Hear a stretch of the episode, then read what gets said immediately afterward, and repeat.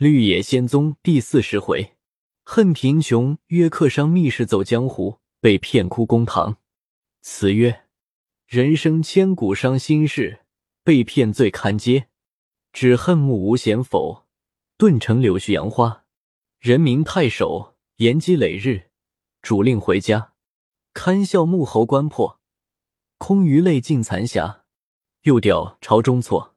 话说冷于冰赈济了凉州一府的百姓，下了陇山，沿途救人疾苦，慢慢的向山东路上行来，要会合程璧、不换二人。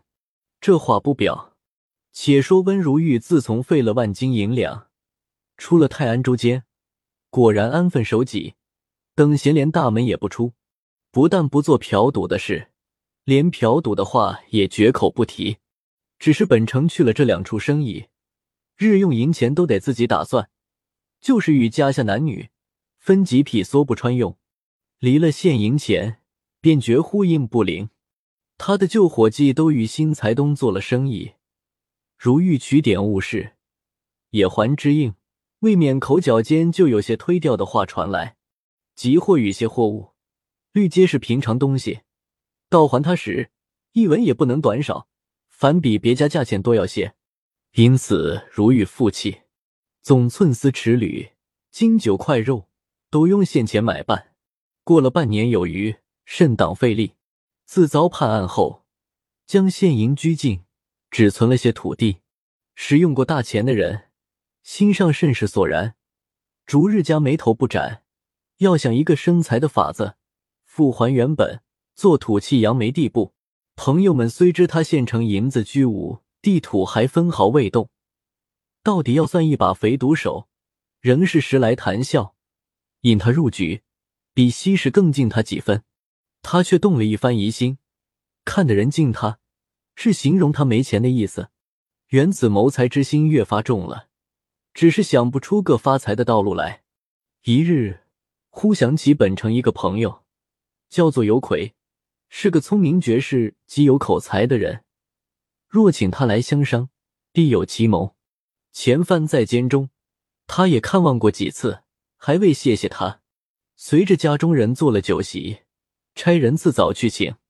到下午时候，尤奎到来，但见虽抱苏张之才，幸无操拙之胆，又行小惠，窃豪侠之虚名，老学全奸，欺纯良之懦士。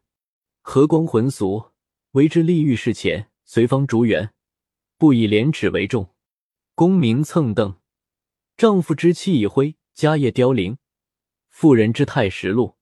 用银钱无分人己，待弟兄不如有朋。描神画稳，长谈香党归捆，气长就短，屡伐骨肉阴丝。人来必笑在眼先，浑是仕途中谦光君子，客屈即骂文背后。真是情理外样小人，如遇见有魁来，心上甚喜。两人携手入房，各行礼坐下。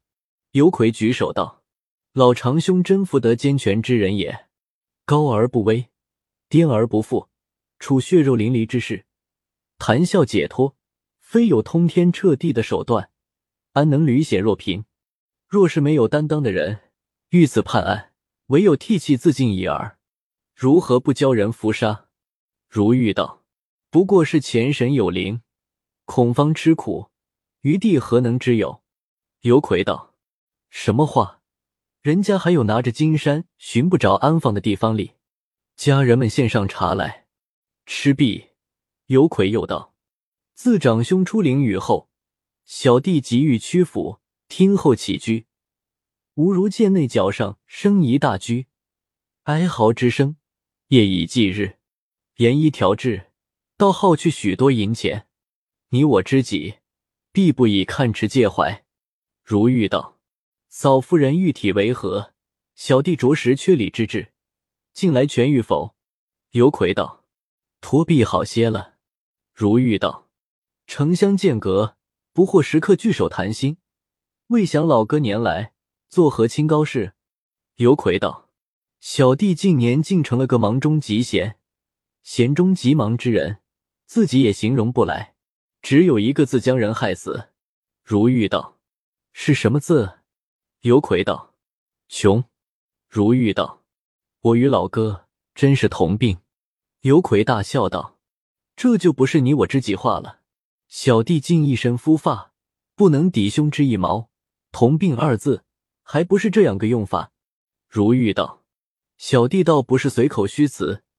自贤君去世，家中尚有三万余金，年来胡混了一万六七。此番营判案。”又是一万余两，只有两处生意，一朝尽废。今仅存薄田十数顷，家中人口众多，有出路而无人路，岂不是同病吗？有魁道：“肉原生于骨，无骨而欲长肉，是不能也。土地即长肉之骨，以地产十数顷之多，仍是排山倒海之势，少为斡旋，何愁不成郭家精学？”若坐吃死守，恐亦不能生色。如玉道：“小弟正是为此，请兄来施一良谋，为才用横足之计。”有魁道：“谋财必先要割痛，痛不割而欲生财，是无益而思非也。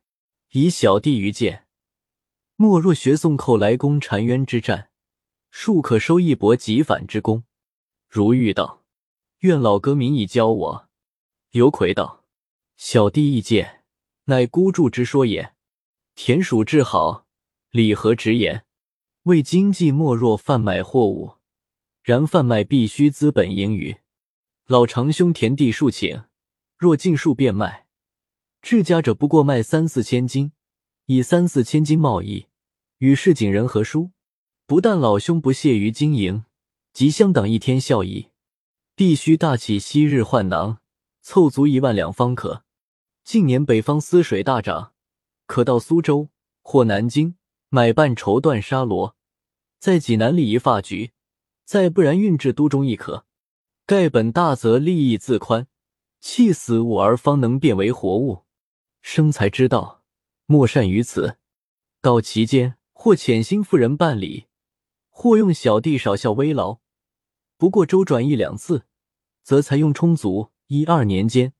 地包管长兄本利相对，然后因时趁变，开财源，结财流，则物之见者而居之，则流燕持筹，陶朱致富，又不足道矣。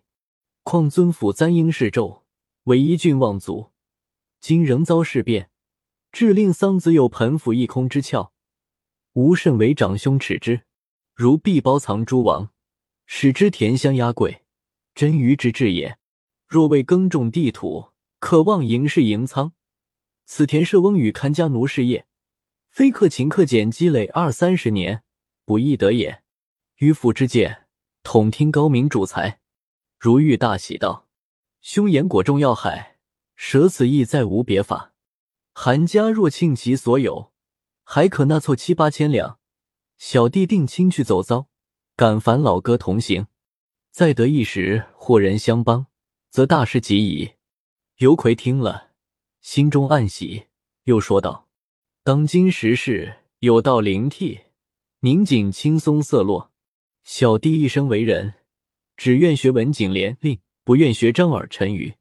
老兄当全盛之时，誓思小弟登堂几次，只缘品行两字关心。您甘却一动死，与屈言傅氏辈同出入，弟不为也。今长兄身价。”少减南京，小弟方敢摇唇鼓舌，结诚相告，使彩兰赠却之子，只有后雕松柏，弟愿及足。至言寻觅识货人，弟心中已有两个，皆斩头立血，知恩报德，万无一失之事。一系贵铺就伙计前置，一系必有古大恩。弟于此二人中，加一选择其一，以备驱策。将来长兄再看何如？如遇大悦，家人们安设酒席，两人复行揖让就坐。有魁道：“长兄举事着在何日？”如遇道：“求诸己者易，求诸人者难。统四小弟变卖地土后，再定行止。临朝自然要亲邀老哥同行。少客，水陆俱陈，备极丰盛。两人笑语融融。甚是投机。本日坐至三四更天，次日又吃了早饭，尤奎方才别去。如玉将此意详细告知他母亲。黎氏见如玉日夕愁闷，也盼他发发财，一开笑颜，问讯了一会买卖如何做法。如玉又高高兴兴的说了一番。黎氏听得说需用一万两，卖尽田产只好够一半，也没用如玉开口，将几世积累的金珠首饰、字画古玩，并儿媳红饰所有钗环珠玉等类拿出。交与如玉便价，嘱咐起身时务必同你表兄飞鹏去。如玉道：“临期在商。”又将家中些玉带、蟒衣并地土，昼夜烦人，各处变卖。值十文者卖不上五六文，如此等胡乱打发，也弄了九千二百余两。待卖的人又捞去三千两有余。差人通知尤魁，尤魁将古大恩引来。如遇见他说话伶俐，讲论起贩卖绸缎的话，事事通行，心上大喜。又与尤魁商量走水旱二路，那一路稳便。尤魁道：“若走旱路，未免早起迟眠，一上一下的劳苦，老哥的身子比泰山还重，如何当得起？不如从济宁雇一大马溜子，或二号太平船，顺流而下，甚是安妥。”又可以兼顾行李，你我说说笑笑，也便宜许多。又问如玉道：“长兄跟几位尊管，还有别位亲友没有？”如玉道：“并无别的亲友，只带四个家人去。”尤魁道：“太多，太多，只用两人即足。既讲到做生意，一文也是钱，多一人是一人盘脚。”如玉道：“再减去一个野史的。”我们定到苏州吧，我还要带些苏州的杂货，到虎丘、观音山等处看看。随即择了吉日，本月初十日起身，各送了两人安家银两别去。黎氏听得如玉起身，不听的请他侄儿同去。问如玉道：“你可约会下你表兄了没有？”如玉道：“表兄一则家中事忙，二则生意上不知窍。我与尤大哥鼓伙计去。”真是千妥万当，回来时谢多谢少，他们也不好争论。黎氏听了一时而不言语。究竟如玉是嫌他表兄不合脾胃。到了起身时，离氏千叮万嘱，着他途路上小心谨慎，又着他试完急速回家，免得一门盼望。又将随行三个家人孙二等也嘱咐了一番。如玉道：“我这一去，不过两个月即回。”与他母亲留下一百五十两银子盘用，带了九千多两，同尤古二人起身，先到济宁。尤魁早看定一中号马溜船，往江南进发。一日到了镇江地方，远远见金山寺楼台殿阁层层叠叠的摆列在江中。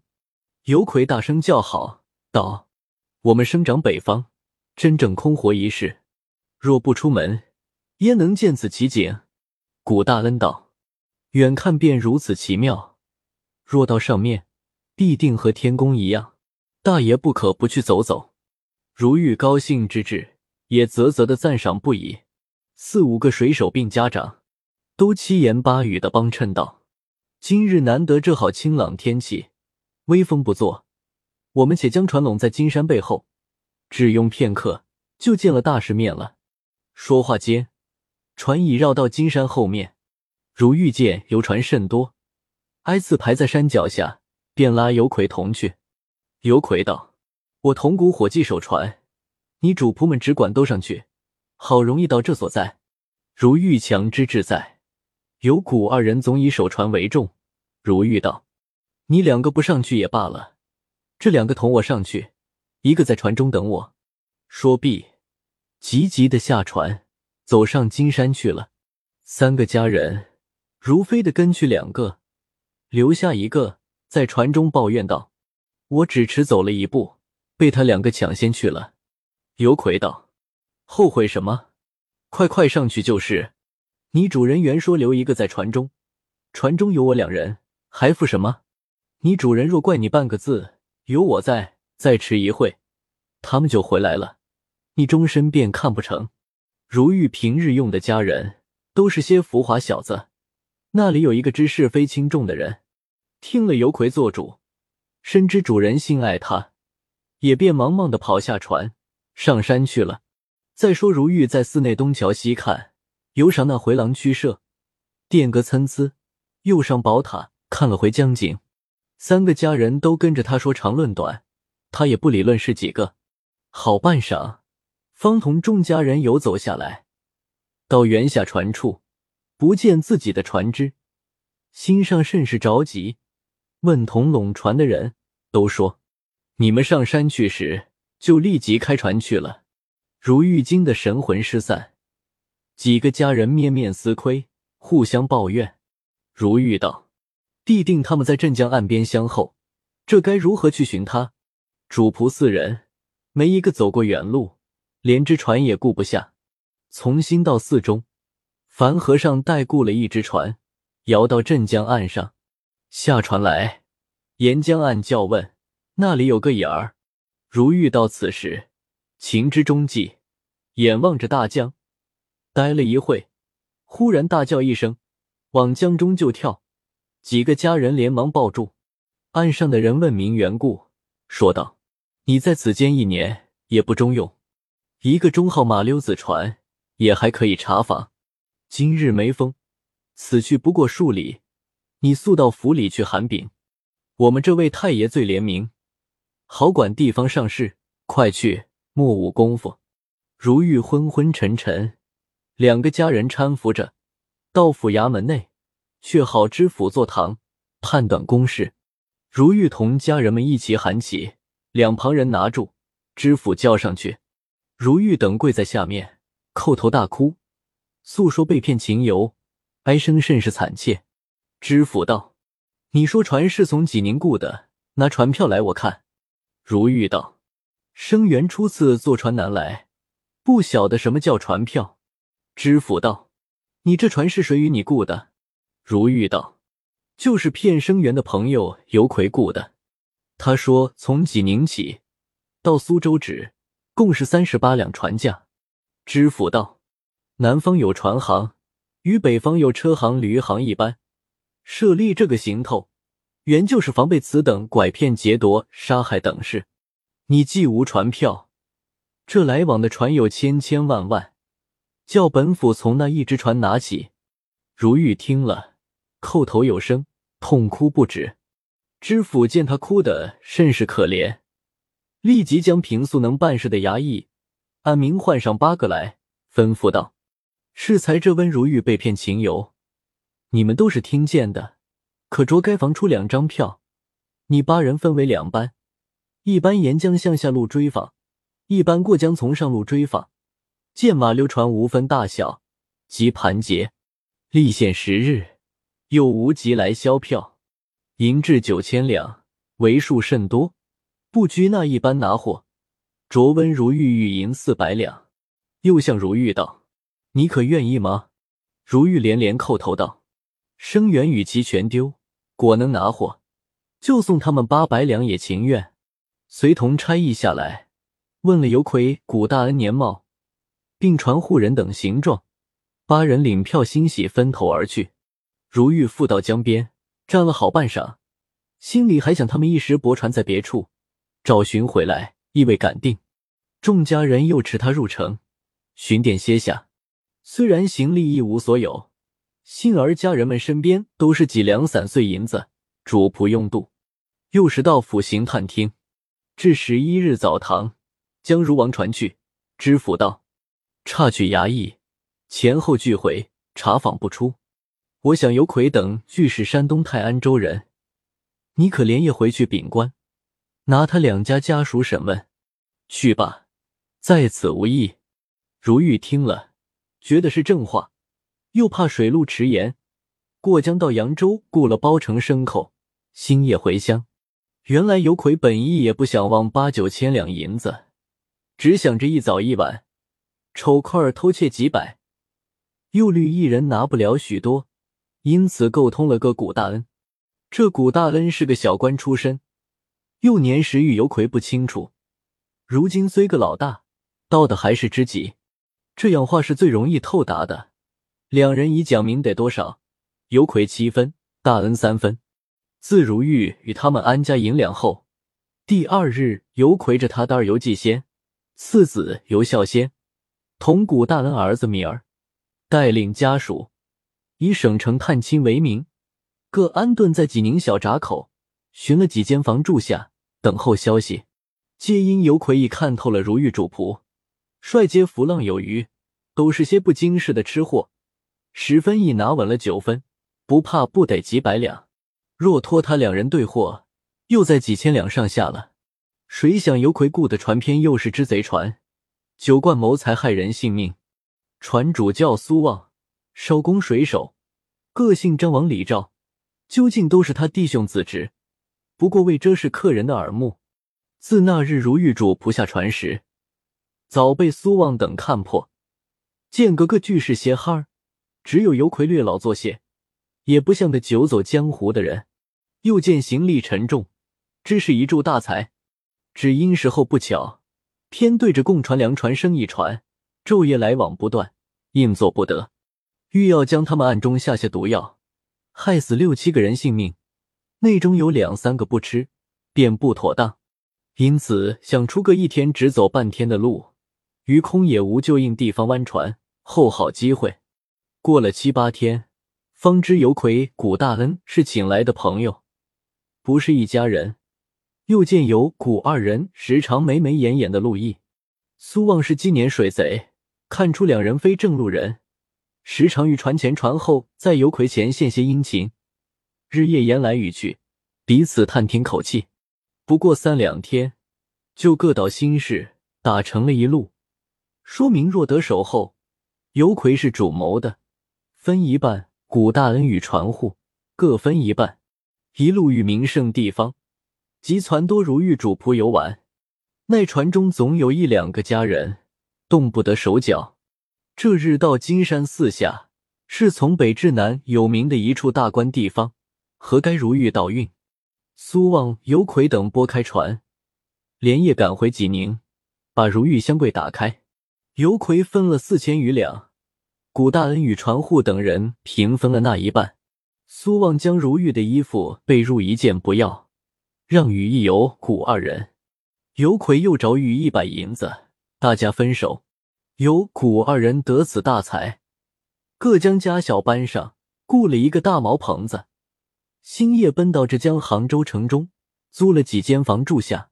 后来见省城人烟凑集，恐被人物色出来，两人商量着，又搬到象山县。各买了一处房子，在一条巷内居住。尤魁第二个儿子尚未定亲，两人结了儿女姻亲，拼定古大恩女儿做次媳。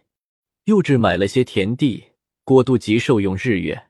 不几年，倭寇及日本国野由大屿岛首犯象山县，文武失守，致令攻破城垣，任情杀戳。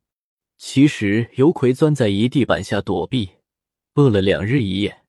旋即火发，尤魁从地板中扒出，倭寇盗去了，家中男女一个也不见，房屋烧得七零八落。放眼四看，满城烟火弥天，嚎哭之声震动山岳。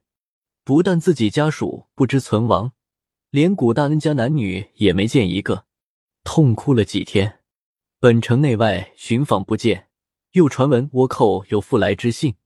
没奈何，奔走苏州，盘费告罄，便与人相面，每天混几文钱度日，满心里还想夫妻父子重逢。不易得一番胃病，起初吃了便吐，伺候一物不能下咽，硬行饿死。虽同古大恩坑害了温如玉，却落了这样个结局，这都是后话。天道报还，可不畏哉？正是这样得来，那般失去。利己损人，修复何益？